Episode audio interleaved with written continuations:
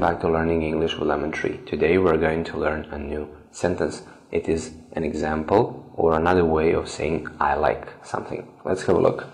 I'm fond of drinking wine. I'm fond of drinking wine. I'm fond of drinking wine. I'm fond of drinking wine.